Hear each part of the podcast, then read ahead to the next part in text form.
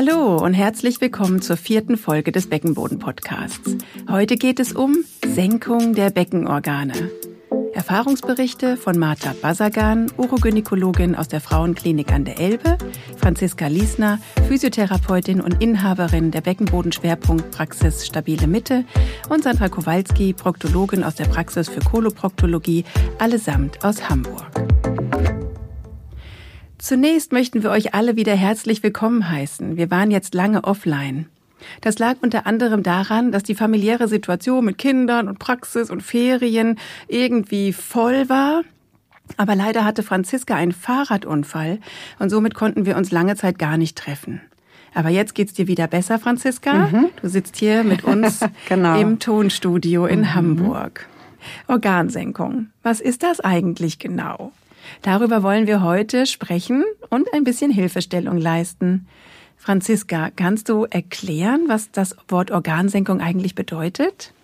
Ja, eine Organsenkung ist das Absenken und Austreten oder Austreten eines oder mehrerer Beckenorgane durch die Scheide, also das ist diese Schwachstelle nach außen. Zu den Beckenorganen zählen wir vorne die Blase, in der Mitte die Gebärmutter und hinten der Darm. Und die Hauptursache für diese Organsenkung ist eine Schädigung des Bindegewebes und oder auch der Muskeln, die die Organe stützen. Das bedeutet also in diesem Fall, die Haltestrukturen der Organe sind betroffen. Und was gibt es da für Ursachen? Betrifft das viele Frauen? Ja, das ist leider so. Also ähm, die Hauptursache ist die Schwangerschaft und die Geburt und ungefähr tatsächlich eine von drei Frauen, die ein Kind geboren hat, hat im Laufe ihres Lebens eine Senkung. Wobei diese oder eine Vorfall, dieser Vorfall schon kurz nach der Entbindung, aber auch Jahre danach erst auftreten kann.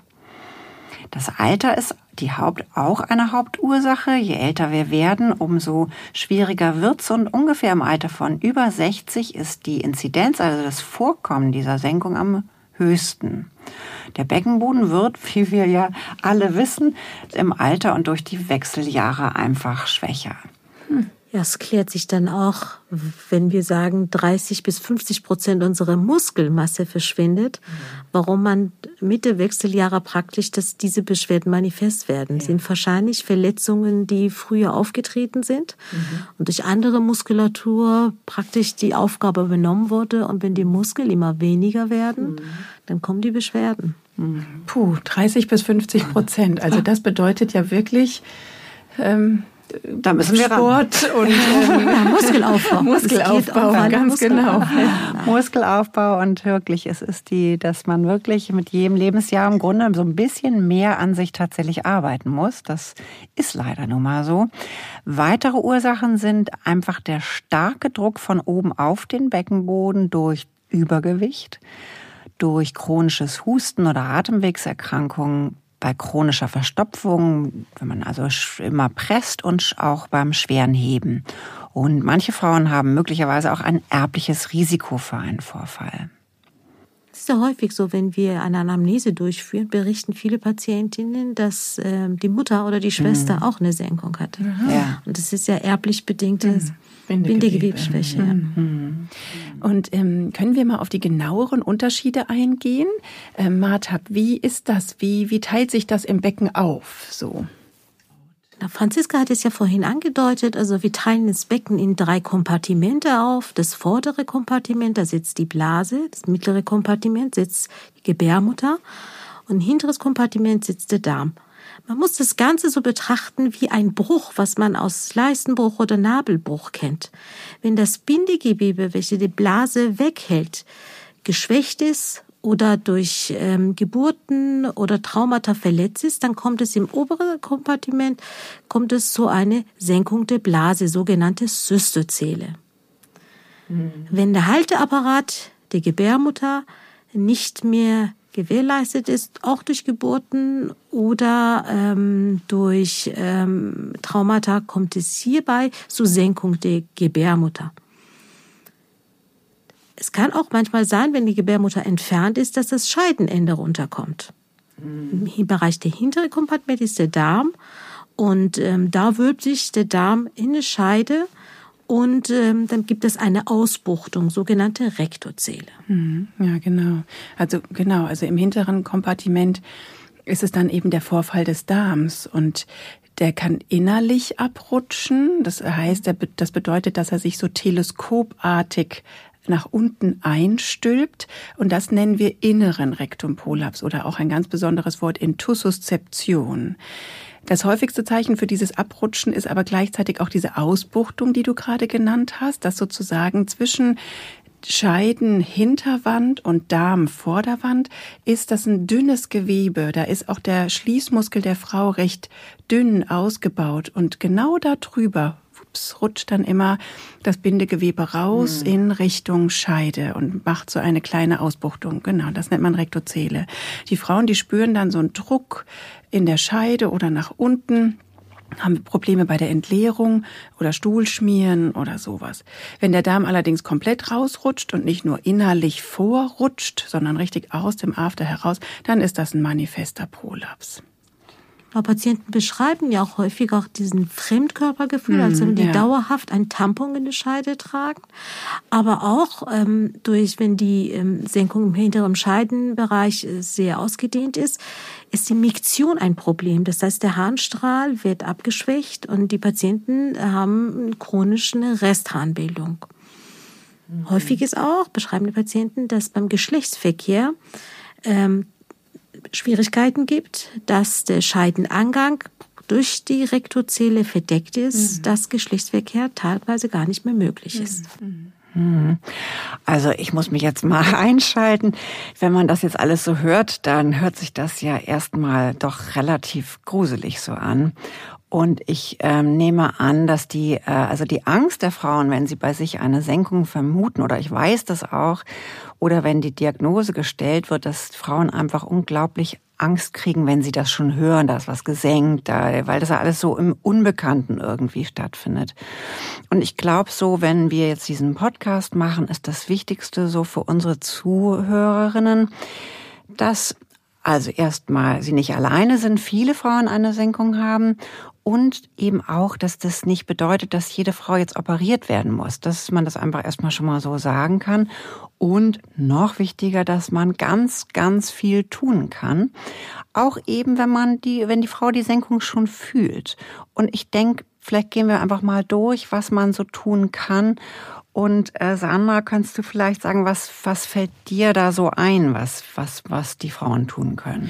Also proktologisch kommt es natürlich so ein bisschen auf die Symptome der Frau an.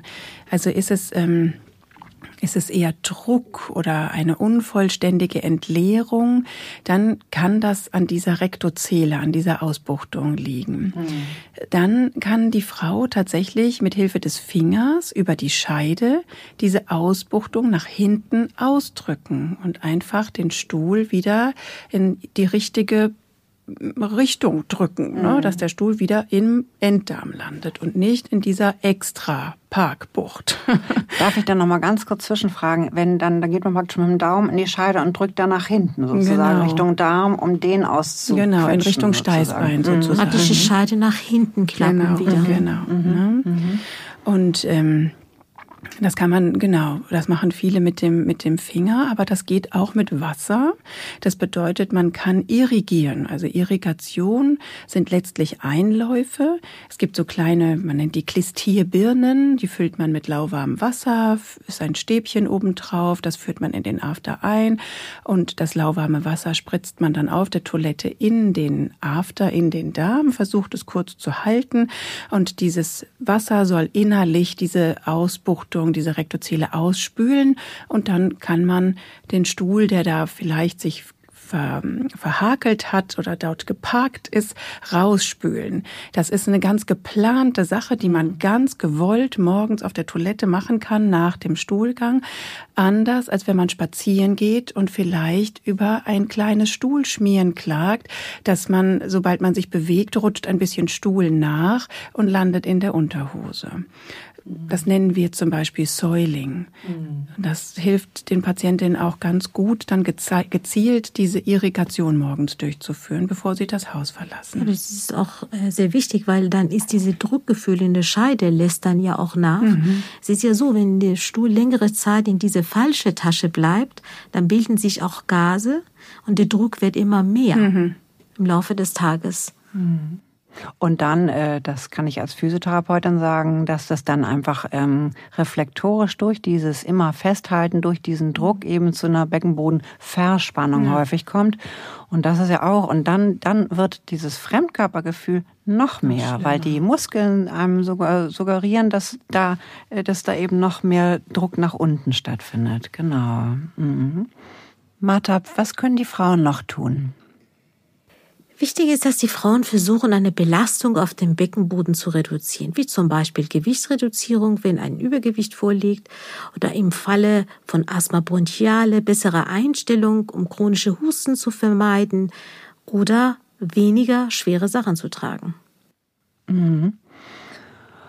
Und dann, dann ist da das ähm, wichtige Beckenbodentraining. Auf jeden Fall. Ein, genau, haben wir am Anfang schon angefangen, dass wir gesagt haben, es muss eben, wird eben immer mehr, die, ähm, die, dass, dass man was tun muss. Und es ist einfach auch so, dass viele Frauen ihre Beckenbodenmuskulatur extrem vernachlässigen, so dass einfach die Stütze von unten fehlt.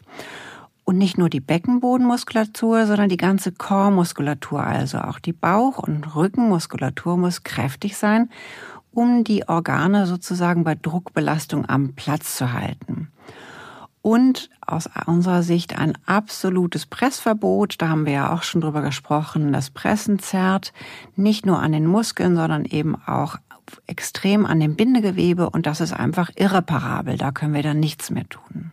Also Du meintest gerade, die Stützfunktion besteht aus Bindegewebe und Muskelgewebe. Das, mhm. Ist das richtig? Ja. ja. Mhm. Und wenn jetzt eine Senkung ähm, durch Training der Muskulatur nicht verbessert werden kann, was, was macht man denn dann, wenn das beschädigte Bindegewebe die Ursache ist?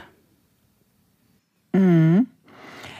Ähm, wenn das ja, ich meine, da kann wahrscheinlich, kannst wahrscheinlich, wenn du Martha kannst du wahrscheinlich mehr dazu sagen. Ja, es ist ja so, wenn ähm, ein Beckenbodenorgane aus dem Beckenboden herausschauen aus der Scheide, dann kann man sich auch vorstellen, dass keine Muskulatur jetzt von innen dieses Gewebe wieder reinholen kann. Aber bei Senkungen ersten und zweiten Grades, das heißt, wenn ähm, die, die Organe in der Mitte der äh, Scheide sind oder unmittelbar hinter dem Scheideneingang, so ist die Einteilung der Senkung, da kann man bestimmt was tun, oder Franzke? Ja, das, kann, das ist richtig. Also ähm, dann kann man sehr viel tun. Und ähm, also es ist, ist immer so ein bisschen so ein Mischbild. Häufig, also wenn die Senkung nur am Bindegewebe liegt, das gerissen oder beschädigt ist, dann wird sie genau, wie du sagst, durch Übung nicht wahnsinnig viel besser werden. Aber das ist so, dass sie, das, was wir häufig sehen in der Untersuchung, es ist meistens ein Mischbild. Das heißt, die Frauen haben sowohl schlechtes Bindegewebe als auch schlappe Muskeln. Und das ist eigentlich auch die gute Nachricht. Wenn wir dann unter Untersuchungen sehen, Frauen haben eine schlaffe, schlaffe Muskulatur, dann bedeutet das, dass sie durch Training richtig viel erreichen kann und die Senkung besser werden kann. Da zeigt sich wieder, dass eine richtige Diagnostik richtig wichtig ist. Mhm.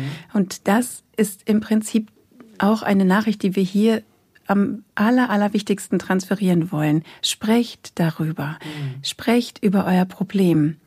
Aber mit wem spricht man eigentlich darüber? Martab, zu wem gehen die Frauen am besten? Also man kann auch das Problem mit dem Hausarzt besprechen, aber wichtig ist, dass man äh, zu einem niedergelassenen Frauenarzt, Frauenärztin geht oder wenn es eine anale Inkontinenz vorliegt, zu einem Proktologen. Und die Entscheidung, ob eine Überweisung in eine Spezialsprechstunde wie ein Beckenbodensprechstunde notwendig ist, das trifft dann ihre Frauen, Frauenärzte. Und Martha, wenn die Frau dann in das Beckenbodenzentrum, also zu euch beispielsweise jetzt geschickt wird, was macht ihr dann überhaupt mit dieser Frau? wie geht's dann los? Also wir würden erstmal eine genaue Diagnostik machen. Das heißt, eine gynäkologische Untersuchung zuerst, dann eine Ultraschalluntersuchung und genaue Position der Beckenbodenorgane im Ultraschall äh, zu sehen. Eine Restharnuntersuchung und eine Miktionsgeschwindigkeitsmessung Wichtig ist aber auch festzustellen, ob die Patientin eine versteckte Harninkontinenz hat. Das heißt, dadurch, dass die gesenkte Organe die Harnröhre komprimieren, wird die Harninkontinenz laviert. Das heißt, die Patienten merken gar nicht, dass sie inkontinent sind. Und erst dann, wenn man die gesenkte Organe wieder auf eine ursprüngliche Position bringt, merken die Patienten eine Inkontinenz.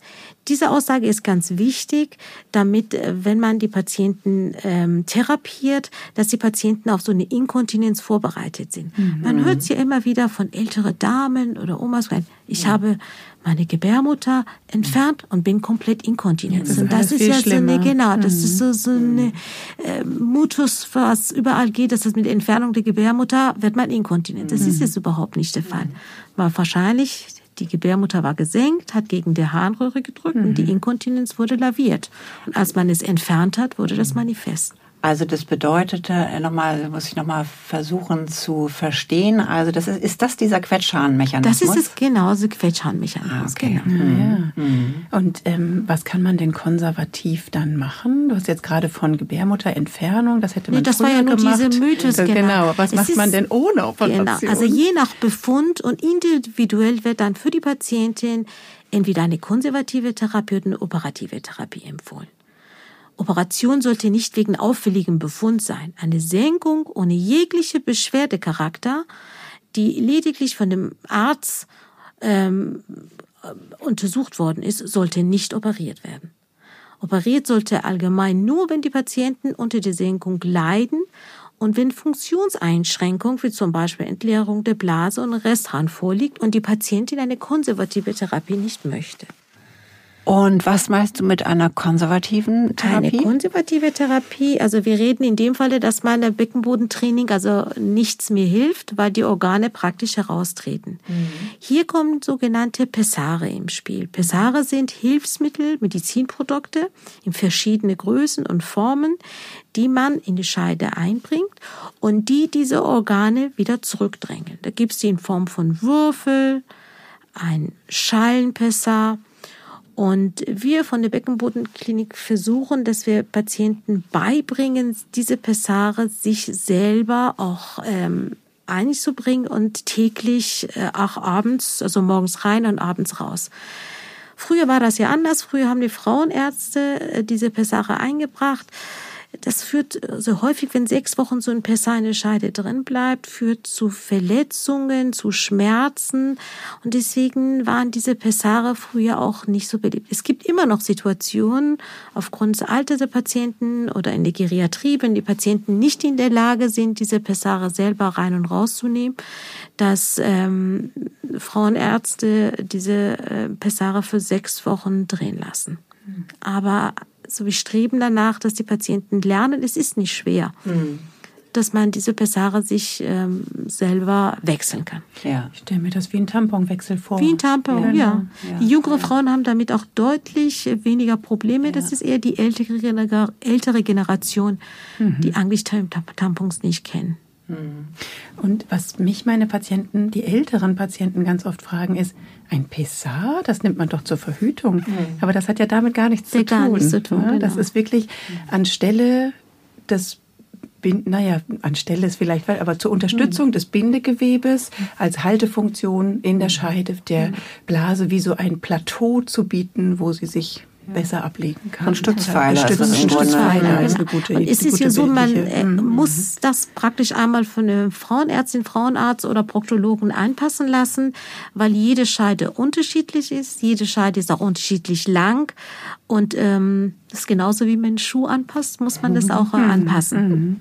Ja, richtig. Ja. Mhm. Okay, aber dann ist ja auch hier Franziska Beckenbodentraining, ne? Das Ja. ist ja Bindegewebe hin oder her, die Muskulatur Ja. muss trainiert Ja, werden. ja. ja, und da geht es darum, dass es also keine Beckenbodengymnastik oder man übt in der Gruppe irgendwie wild vor sich hin, sondern dass es darum zuerst auf jeden Fall geht, ein physiotherapeutisch angeleitetes Beckenbodentraining zu machen. Und das sieht eben so aus, dass die Physiotherapeutin zuerst mal die Muskeln untersucht des Beckenbodens, also durch die Scheide oder durch den After oder beides. Und das ist überhaupt nicht unangenehm für die Patientin, weil die Patientin dadurch ähm, erfährt, wie kann sie eigentlich den Beckenboden korrekt anspannen. Und das üben wir gemeinsam in der Untersuchung. Das ist also gleich die Therapie. Und dann finden wir auch gemeinsam gleich raus, was fehlt. Also ist zu wenig Kraft da, zu viel auf einer Seite zu wenig oder fehlt es an der Ausdauer? Es ist häufig so bei Senkungspatientinnen, dass die Muskeln ganz kurze Ausdauer nur haben, einfach nicht halten können. Und dann legt man fest, okay, es fehlt hier an der Ausdauer beispielsweise, an der Kraft.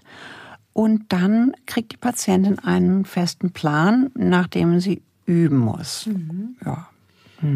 Und wann sollte man damit am besten beginnen? Also kommen die Patientinnen zu dir, wenn die Senkung schon sehr stark und ausgeprägt ist? Oder kann man da auch vorbeugend was machen? Mhm.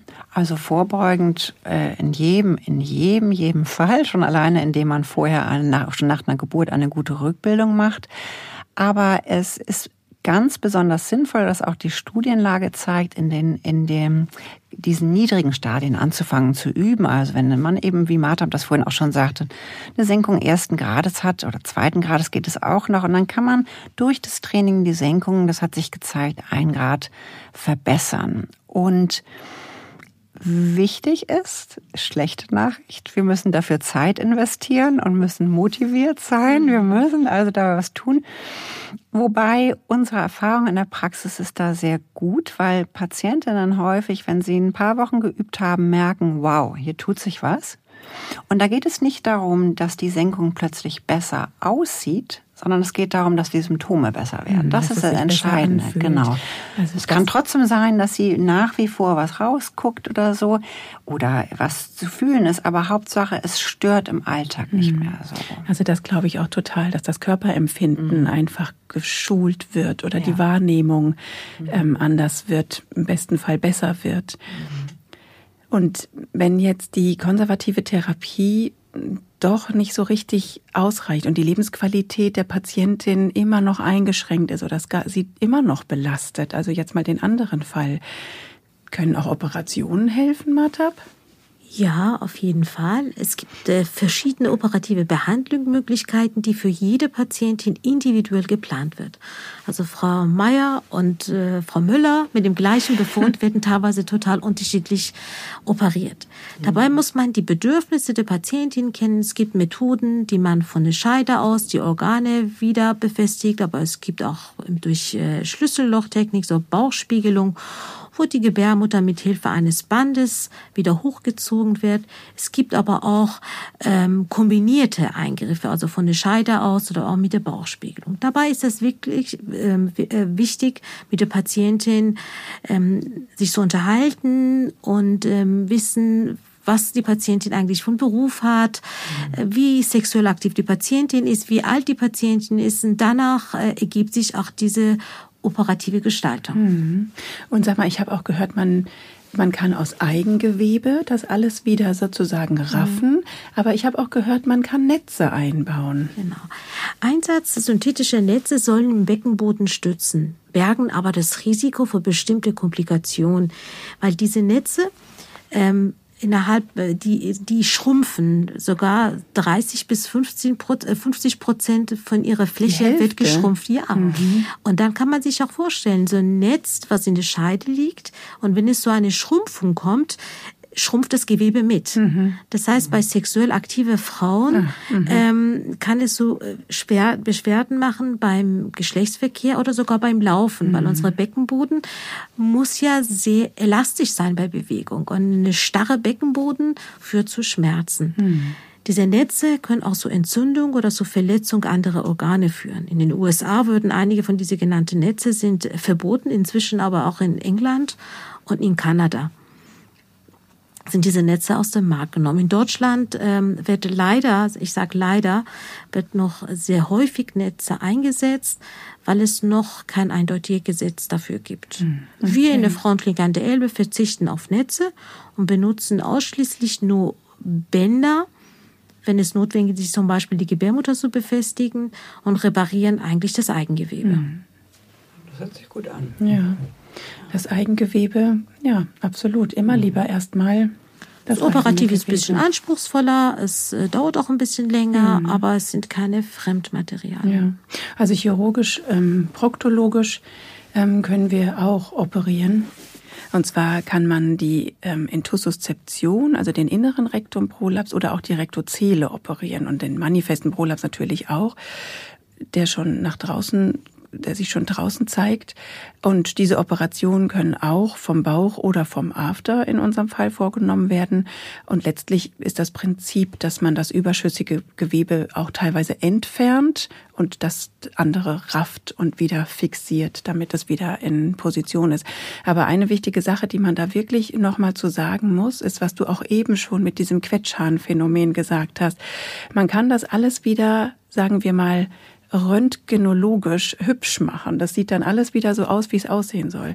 Wenn aber die Schließmuskulatur gar nicht funktioniert, dann haben die Patienten eine Rutschbahn. Dann rutscht der Stuhl einfach raus, weil es gar kein Halte, gar kein Stoppmechanismus mehr gibt. Die Muskulatur stoppt nicht, sondern das teleskopartige Bindegewebe verstopft den Analkanal und deshalb können Sie den Stuhl manchmal halten. Wenn man das jetzt alles wieder schön rafft und glatt macht, dann rutscht alles runter und der Schließmuskel wäre der einzige Halteapparat und der funktioniert noch nicht gut und dann sind die Patienten inkontinent. Man, ja, dann ist ja. man, hat man keine Stuhlentleerungsstörung, sondern nee. eine Inkontinenz. Genau, genau. Also das muss man vorher gut untersuchen, mit dem Patienten auch gut vor der Operation besprechen und am besten vorher schon zur Physiotherapie schicken, um das richtig aufzubauen, das Gewebe da unten. Ja, das, da möchte ich mich auch gerne einschalten als Physiotherapeutin.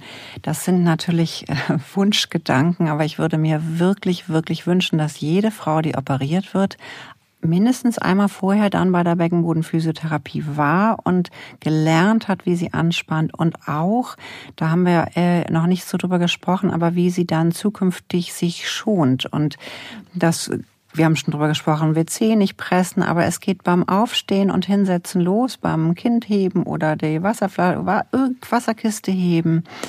Es sind, äh, das ähm, kann man auch alles lernen, das ohne viel Druck zu machen. Und das aus unserer Sicht würde die, die, die, die OP-Ergebnis deutlich verbessern und es würde langfristiger, lang, länger halten, diese ähm, OP-Ergebnisse. Also, das wäre mein absoluter Wunsch. ja, absolut. Man muss ja mal Wünsche äußern können. Mhm.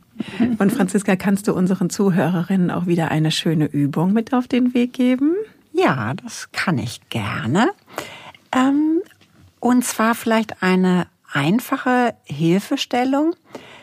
Wenn wir ausatmen, bedeutet das für die Organe, dass sie, wenn man jetzt groß ausatmet, dass sie hochgehen, dass sie also der Druck der Organe weggeht. Und das bedeutet, wenn wir bei allen anstrengenden Sachen ausatmen, tun wir unserem Beckenboden was Gutes. Die Merkhilfe braucht man ja immer, die Eselsbrücke ist AA, Anstrengung ausatmen. Anstrengung bedeutet für den Beckenboden etwas, was ihn belastet, also wie das Kind hochheben, wie den vom Stuhl aufstehen, eine Kiste hochheben, hinsetzen, alles Sachen, wo Druck auf dem Beckenboden entsteht und auf dem Organ entsteht. Und wenn wir das jetzt vielleicht mal zusammen üben wollen und Sie zu Hause vielleicht auch gleich, würde ich sagen, dann müssen wir so ein bisschen umbauen. Mit, äh, ah, wir setzen uns vorne so auf einen Stuhl ähm, als ob wir gleich aufstehen wollen. Und ähm, also so ein bisschen weiter vorne auf der Stuhlfläche. So macht ihr das ganz prima. Das sieht schon mal gut aus. Und jetzt möchte ich euch und auch Sie zu Hause bitten, mal richtig schön einzuatmen. Vielleicht mal durch die Nase einatmen und durch den Mund wieder ausatmen. Vielleicht gleich nochmal. Gut einatmen durch die Nase, durch den Mund ausatmen Und beim nächsten oder übernächsten Ausatmen stehen Sie whoops nach oben aus, auf. Also Sie atmen aus und heben den Popo von der Stuhlfläche hoch und bleiben oben Moment stehen. Atmen ganz normal weiter. Und wenn Sie sich jetzt gleich wieder hin oder ihr euch gleich wieder hinsetzen wollt, dann macht ihr genau das Gleiche. Ihr atmet richtig schön ein durch die Nase. Und wenn ihr durch den Mund ausatmet, setzt ihr euch in dem Moment wieder hin. Ach, ihr macht das richtig toll. Genau. So, und das, das dauert. Am Anfang vergisst man das, wenn man aufsteht. Aber mit jedem Tag kommt ein, zweimal dazu und übt es einfach mal so zehnmal jetzt hintereinander. Wir machen das jetzt gleich. Nach Ende des Podcasts mache ich das mit Martab und Sandra nochmal, damit sich das schön einprogrammiert. Stunde genau. Und Sie zu Hause auch und jeden Tag immer wiederholen und irgendwann ist es im Gehirn einprogrammiert.